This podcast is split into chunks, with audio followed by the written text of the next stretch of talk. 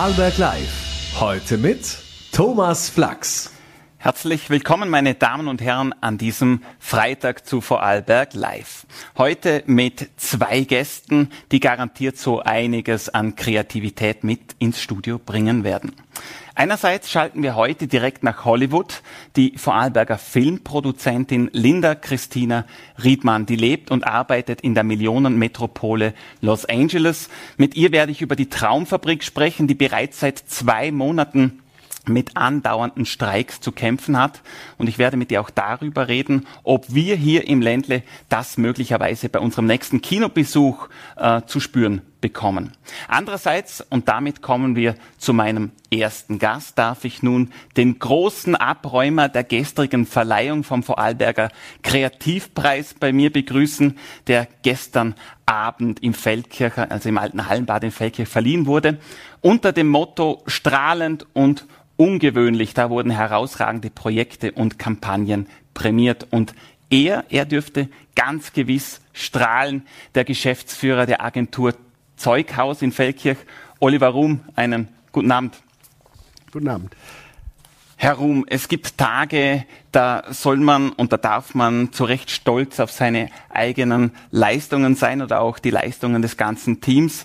Auf Ihrer Homepage, da stand es heute groß, für alle zu sehen. Acht auf einen Streich. Viermal Gold, einmal Silber, dreimal Bronze beim Kreativpreis Vorarlberg.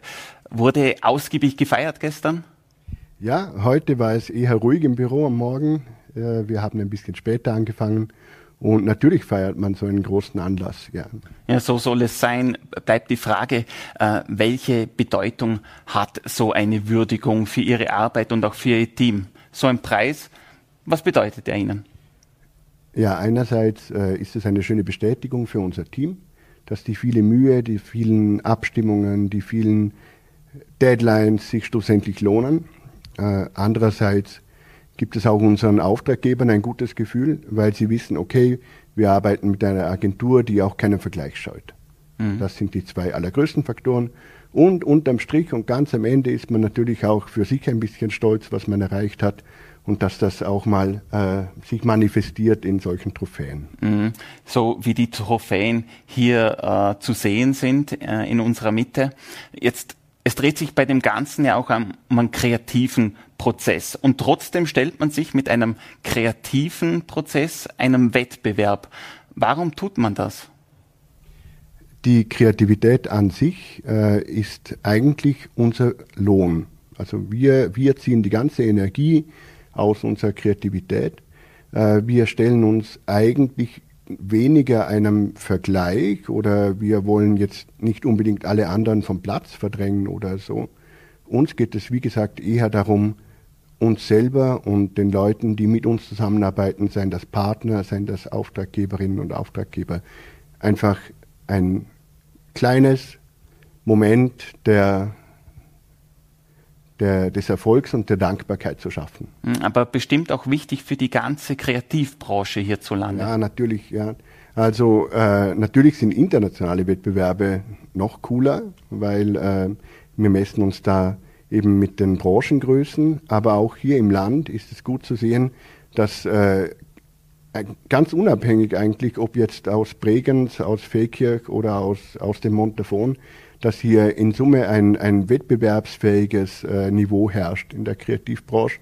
Und ich glaube, was man gestern gespürt hat, auch ein, ein sehr wohlwollendes und, und mitfühlendes und äh, insgesamt begeistertes Esprit, das wirklich durch alle Agenturen fließt. Mhm.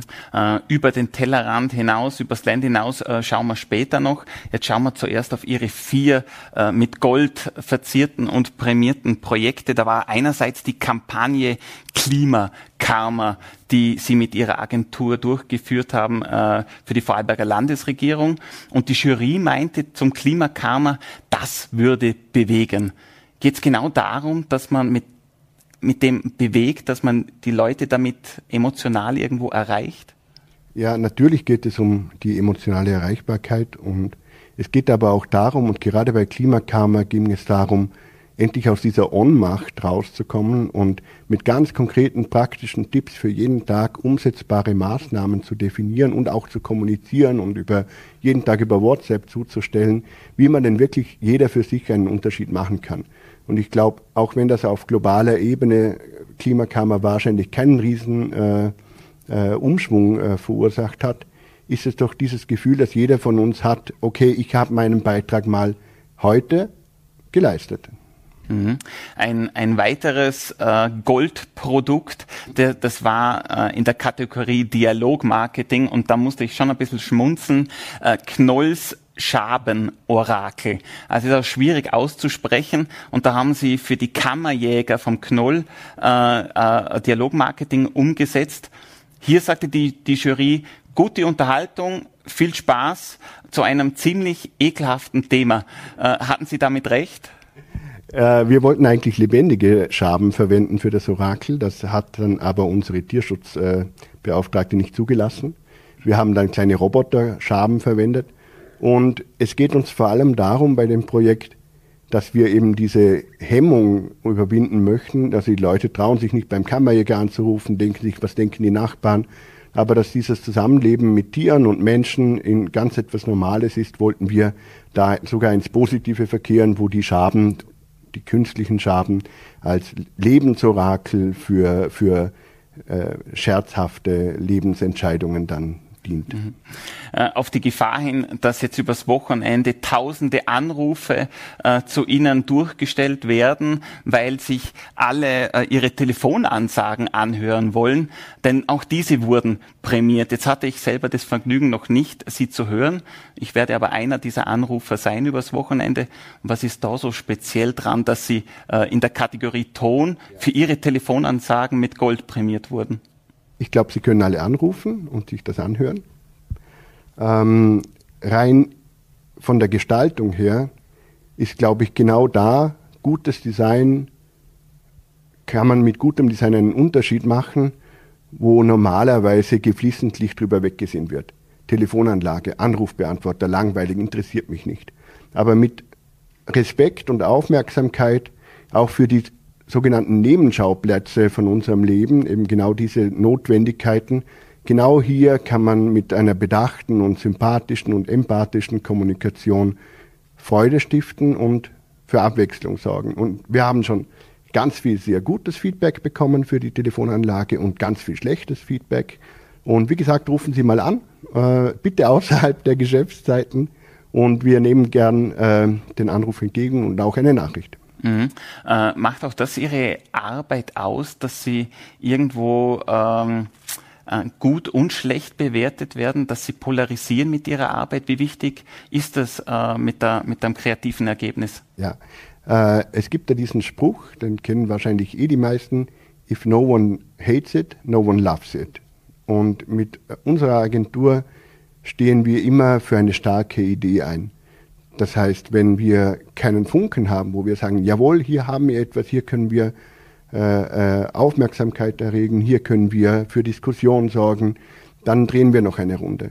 Und äh, das ist ein wichtiger Grundsatz. Also wir sind nicht so die Weichspüleragentur, die den, den größten äh, möglichen gemeinsamen Nenner sucht, sondern wir brauchen Auftraggeberinnen, wir brauchen Auftraggeber, Mitarbeiterinnen und Mitarbeiter, und auch Partner, die Lust haben, an die Grenzen zu gehen und etwas auszuprobieren, das eben nicht 0815 ist. Mhm. Ihre Mitarbeiterinnen, die gingen dann wohl äh, beim vierten äh, mit Gold prämierten Preis an ihre Grenzen. Die Jury meinte nämlich zur äh, Kampagne Die Gassen deiner Stadt für die, fürs Montforshaus Feldkirch, da meinte die Jury eine wirklich mühevolle Arbeit muss das gewesen sein. Hatten Sie damit recht, dass hier sehr viel Mühe drin steckte? Es steckt sehr viel Fleiß und Arbeit drin, aber es steckt keine Mühe drin. Es steckt äh, Begeisterung fürs Handwerkliche, fürs Typografische, die Begeisterung auch für die eigene Stadt drin. Und wir waren immer sehr stolz, für Feldkirch zu arbeiten. Äh, mittlerweile hat sich die Stadtverwaltung einen anderen ausgesucht, aber wir würden uns sehr freuen, wieder mehr in dem Ort auch zu wirken, wo wir angestammt sind, auf die Welt gekommen sind und die nächsten mindestens zehn Jahre auch noch bleiben werden. Hm. Bekanntlich liegt ja auch Schönheit im Auge des Betrachters und gestern kamen im alten Hallenbad alle Kreativen zusammen. Es kam zu der Prämierung. Gibt es da dann äh, untereinander auch Diskussionen äh, und, und vielleicht auch sinnstiftende Gespräche? Was haben Sie mitgenommen vom gestrigen Abend? Ja, also was ich mitgenommen habe, und das muss ich noch mal ein bisschen betonen, ist eben dieses, dieser Respekt, den alle einer guten Idee und einem, einem kreativen Funken entgegenbringen.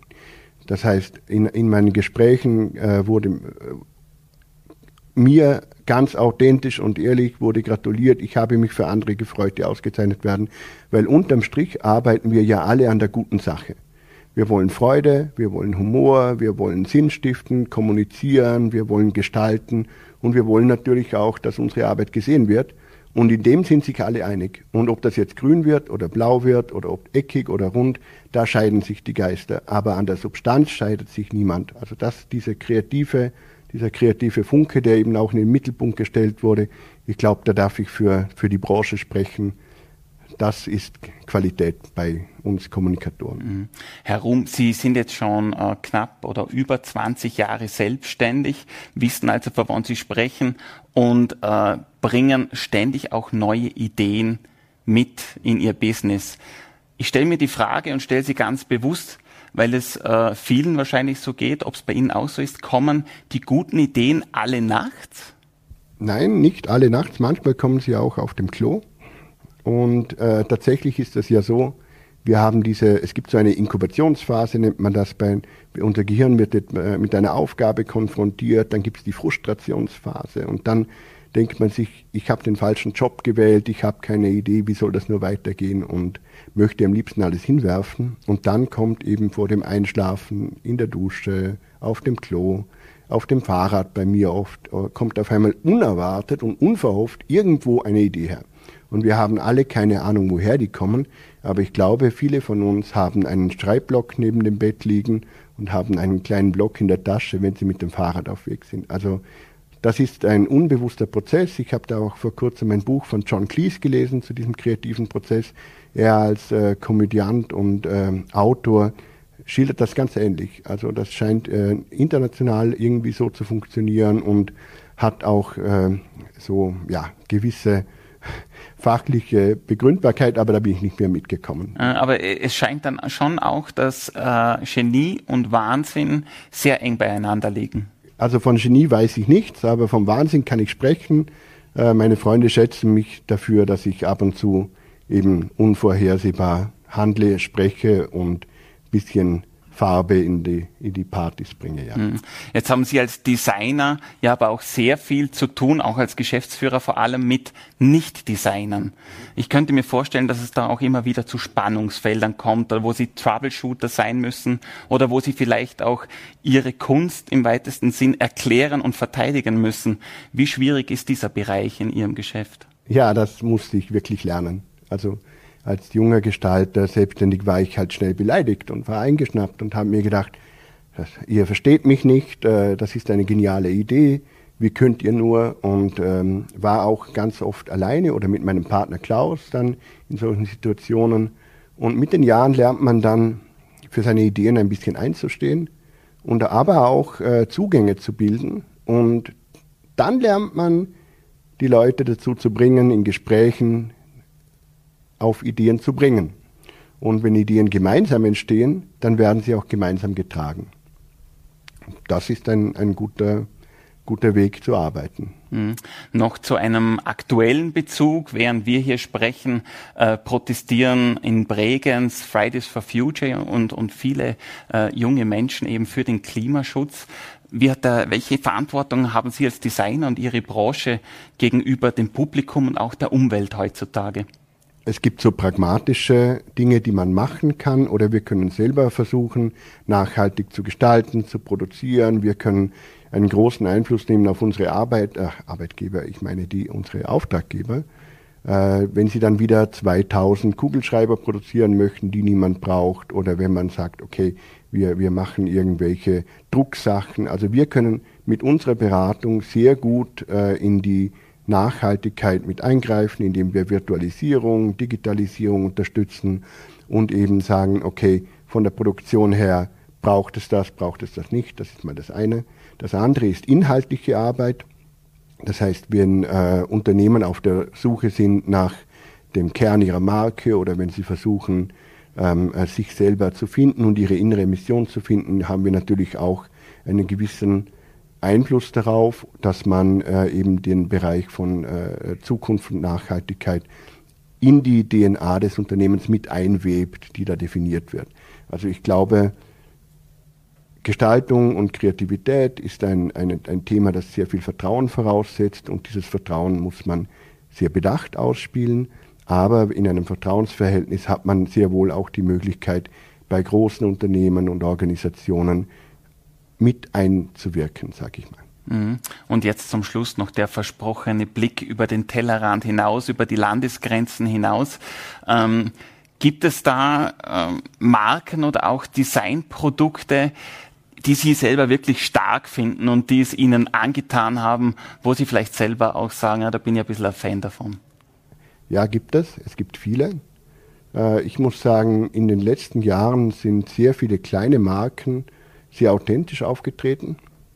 Ich bewundere aber vor allem Marken, die über Jahrzehnte und fast schon Jahrhunderte einen konsequenten Weg gehen, die äh, iterativ immer weiter an ihrer Kernbotschaft schleifen. Und ich habe jetzt in, im Zuge von einigen Recherchen mal einen Deep Dive in, äh, bei Nike gemacht und ich finde es sehr beeindruckend, was Nike leistet. Mhm. Ja, dann werden wir wahrscheinlich auch mal, vielleicht keinen Deep Dive, aber mal zumindest uns äh, in einer der nächsten Sendungen anschauen, wie es Nike gemacht hat. Und vielleicht sehen wir uns da dann wieder mit Ihnen als Experte. Das war Oliver Ruhm. Er ist einer der besten, besten einer der besten, achtfach prämiert beim Vorarlberger Kreativpreis. Vielen Dank und einen guten Abend. Ja, vielen Dank für die Einladung.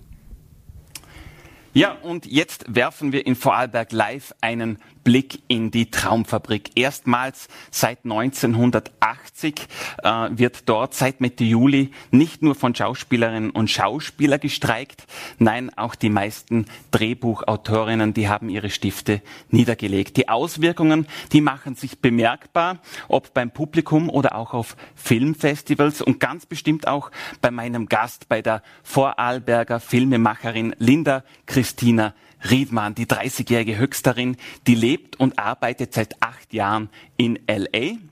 Und da darf ich jetzt einen schönen guten Morgen hinwünschen an die Westküste nach Los Angeles. Einen schönen guten äh, ja, Morgen in dem Fall. Äh, Linda Riedmann, sind Sie schon da? Ja? Ähm, ja, ich bin hier. Hallo, freut mich sehr, hier Wunderbar, schön. Die Leitung und die Verbindung steht. Frau Riedmann, Sie sind seit Ihrem Studium an der University of California mitten in Hollywood, mittendrin dabei und zwar tätig für die Film- und Fernsehproduktionsfirma Color Force. Was sind denn da genau Ihre Tätigkeiten? Ja, also wir sind eine Produktionsfirma ähm, für Spielfilme und Fernsehserien, ähm, unter anderem auch den neuen Tribute von Panem-Film, der dann im Herbst ins Kino kommt. Ähm, zu meinen Aufgaben gehört, ähm, die Drehbuchentwicklung, bei der Drehbuchentwicklung ähm, mitzuwirken, ähm, Drehbuchautoren und Autorinnen, Schauspieler und Schauspielerinnen oder auch Regisseure und Regisseurinnen für, für unsere Projekte zu finden, ähm, Produktionen, die wir haben für Filme und Serien kreativ und auch administrativ ähm, zu unterstützen und ähm, auch neue Projekte für die Firma zu suchen, ähm, indem wir Bücher lesen, Artikel, neue Ideen suchen, mit Drehbuchautoren und Autorinnen über ihre originellen ähm, Ideen sprechen, ähm, um dann neues Material in Zukunft umzusetzen. Und ähm, im Mai noch vor dem SAG Strike war ich dann noch in New York City auf dem Set von einer unserer Serien. Mhm. Stichwort äh, viel zu tun und viel zu lesen. Noch vor der Pandemie, da haben Sie in einem Interview mit meinen Kollegen der Vorarlberger Nachrichten gesagt, wir bekommen zahlreiche Drehbücher und Entwürfe zugesendet. Jetzt, wie Sie es gesagt haben, in Hollywood wird ja schon geraume Zeit gestreikt. Wie macht sich das jetzt bei Ihnen bemerkbar? Ja, die Menge von eingereichtem Material hat sich natürlich deutlich verringert. Ähm, wir sind momentan ähm, hauptsächlich, äh, hauptsächlich fokussieren wir uns momentan darauf, ähm, Bücher zu lesen ähm, und auch Artikel und andere IP, ähm, die dann als Basis für zukünftige Projekte ähm, gelten könnte, da das nicht beeinflusst ist von den Streiks. allerdings haben wir als Firma sehr Glück, da wir Anfang der, der SAG und WA äh, WGA Strikes nach wie vor äh, zwei Projekte in Produktion hatten, deren Drehbücher schon geschrieben sind. Ähm, daher konnten wir auch weiterfilmen. Ähm, der SAG Strike, also die Schauspieler und Schauspielerinnen, hat dann leider eines dieser Projekte pausiert, da es in den USA äh, gedreht wird. Ähm, das zweite allerdings filmt nach wie vor, das in London abgedreht wird ähm, und die Schauspieler und Schauspielerinnen hauptsächlich englisch und irisch sind und daher nicht unter dem SAG-Vertrag arbeiten. Mhm. Würden Sie das Ganze ein bisschen entwirren für uns hier in Vorarlberg? Worum geht's dann bei dem Streik genau? Äh, bringen Sie uns das einmal ein bisschen näher. Ja, gerne. Also wie Sie auch schon gesagt haben, sind momentan zwei Streiks parallel ähm, also laufen zwei Streiks parallel, ähm, äh, die ähnliche Forderungen stellen. Ähm, einerseits sind es die Drehbuchautoren und Autorinnen, deren Gewerkschaft die WGA, also die Writers Guild of America ist. Die streiken schon seit dem 2. Mai. Andererseits sind das die Schauspieler und Schauspielerinnen, deren Gewerkschaft ist die SAG-AFTRA. Ähm, die streiken jetzt seit dem 14. Juli. Ähm, bei beiden geht es nicht nur um, äh, um höhere Gehalte, die sie fordern, sondern es geht eher um existenzielle Fragen und um ähm, die Zukunft der Berufe. Ähm, da das Streaming-Business, Netflix ähm, vor allem und oder die das, also Netflix, ähm, das es anführt, ähm, das, das Business und die, die Filmwirtschaft und wie ähm, Leute gezahlt werden, wie sie angestellt werden, so verändert hat, ähm, dass Drehbuchautoren und Autorinnen, Schauspieler und Schauspielerinnen ihren Job nicht mehr so ausüben können, dass sie davon leben können. Also es geht da um größere Fragen. Ähm. Mhm. Wie ist denn da Ihre eigene Sichtweise, äh, wenn wir jetzt auch auf künstliche Intelligenz bei, bei beispielsweise schauen in der Filmbranche? Auch Netflix hat da erheblichen Einfluss jetzt, wie sich diese, dieser Bereich entwickelt. Wie sehen Sie das Ganze? Ist da wirklich eine Bedrohung zu erkennen? Ja, ich denke schon. Ich meine, äh, einerseits muss man natürlich sagen, man kann dem technologischen Fortschritt nicht im Wege stehen und der wird kommen, ähm, ob wir das jetzt wollen oder nicht. Andererseits verstehe ich sehr, warum ähm, Drehbuchautoren und Autorinnen und auch Schauspieler und Schauspielerinnen sehr besorgt sind, ähm, da AI oder KI natürlich Arbeit, ihre Arbeit ersetzen könnte, zu großen Teil ersetzen könnte.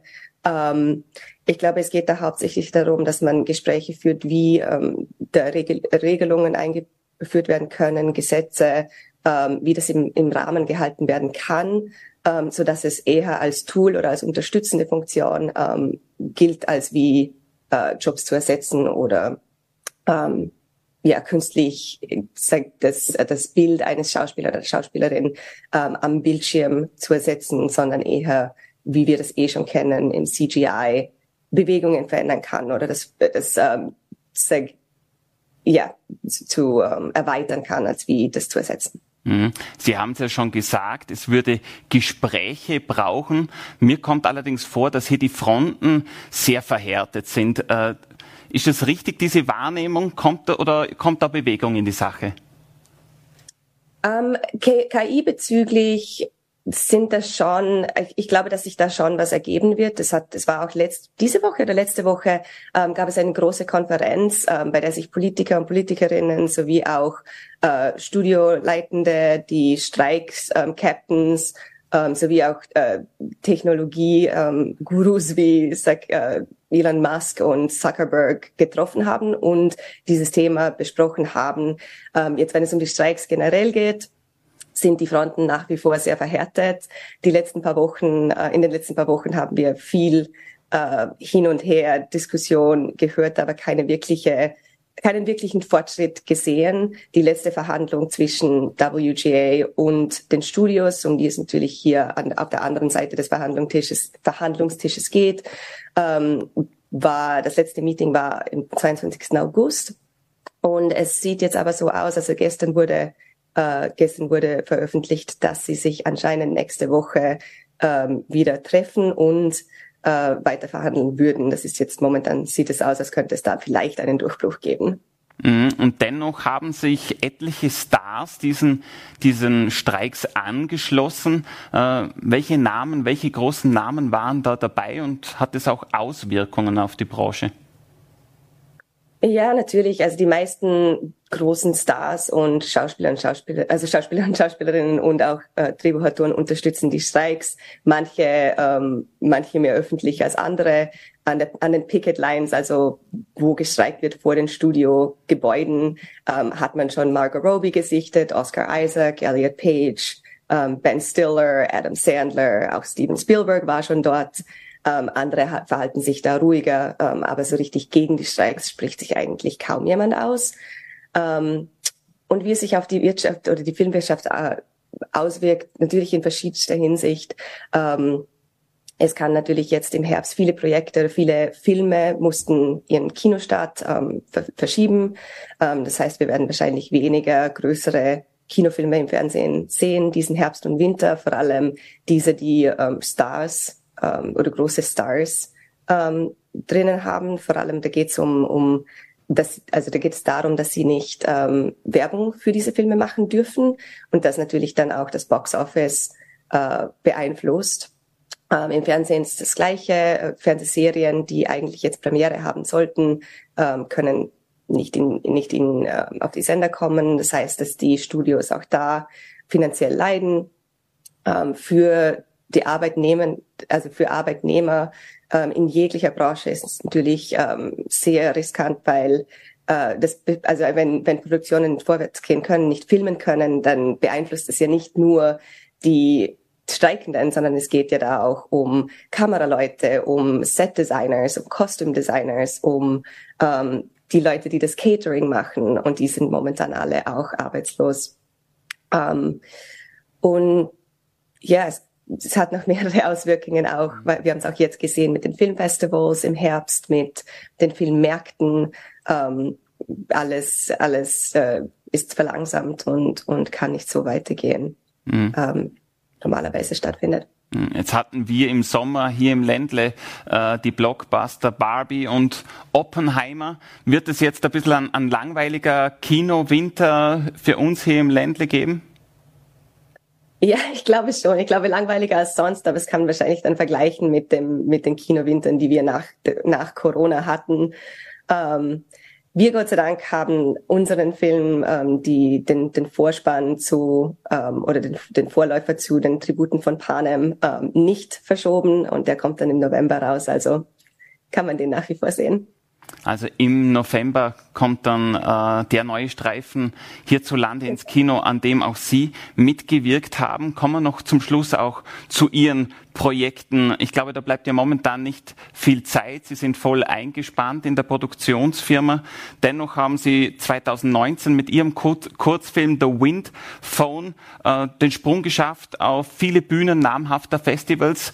Ähm, Steht diese Karriereleiter momentan äh, eher auf der Seite oder wie schaut's aus mit eigenen Projekten bei Ihnen? Ähm, ja, wie Sie, wie Sie schon sagen, momentan bin ich hauptsächlich auf die Projekte der Firma fokussiert, da wir da wirklich große Produktionen haben, in die ich involviert bin. Ähm, aber ganz, ähm, ganz hinter mir gelassen habe ich die eigene, die eigenen Produktionen auch noch nicht. Ich muss mir überlegen, was jetzt dann das nächste coole Projekt sein könnte. Aber ich werde auf jeden Fall auch in Zukunft noch eigene Projekte produzieren wollen ähm, und produzieren. Ja, da darf man dann drauf gespannt sein und spätestens dann folgt die nächste Einladung hier äh, zu Vorarlberg Live. Aber noch die letzte Frage. Das Ländle, kennen Sie nur noch äh, via Zoom und WhatsApp Sprachanrufen oder, oder trifft man Sie auch nach wie vor in Höchst am See oder wann beehren Sie das Ländle zwischendurch? Ja, natürlich. Ich komme ich komm sehr gerne nach Hause. Ich bin jedes Wei also jedes Weihnachten zu Hause. Da habe ich noch nie eines ausgelassen. Und ähm, ich war auch diesen Sommer im Ländle und wollte unbedingt einen Ländle-Sommer haben ähm, und verbringe dann meine Zeit, wie Sie schon sagen, ganz gerne auch im Bodensee oder auch im Bregenzer Wald. Ähm, aber ich komme nach wie vor ähm, zumindest zweimal im Jahr heim und freue mich jedes Mal sehr darauf. Ja, wunderbar. Dann freuen wir uns auf Ihren nächsten Besuch. Vielen Dank jetzt für Ihren Besuch hier im Studio. Linda Christina Riedmann, schöne Grüße nach Hollywood, nach Los Angeles. Ja, vielen Dank und noch einen schönen Abend. Ja, und damit wünsche ich Ihnen einen guten Start ins Wochenende. Vielen Dank für Ihr Interesse. Am Montag sind wir von Vorarlberg Live wieder für Sie da. Wie gewohnt um Punkt 17 Uhr auf Voller TV, NAT und Ländle TV. Schöne Grüße aus Schwarzach und einen guten Abend.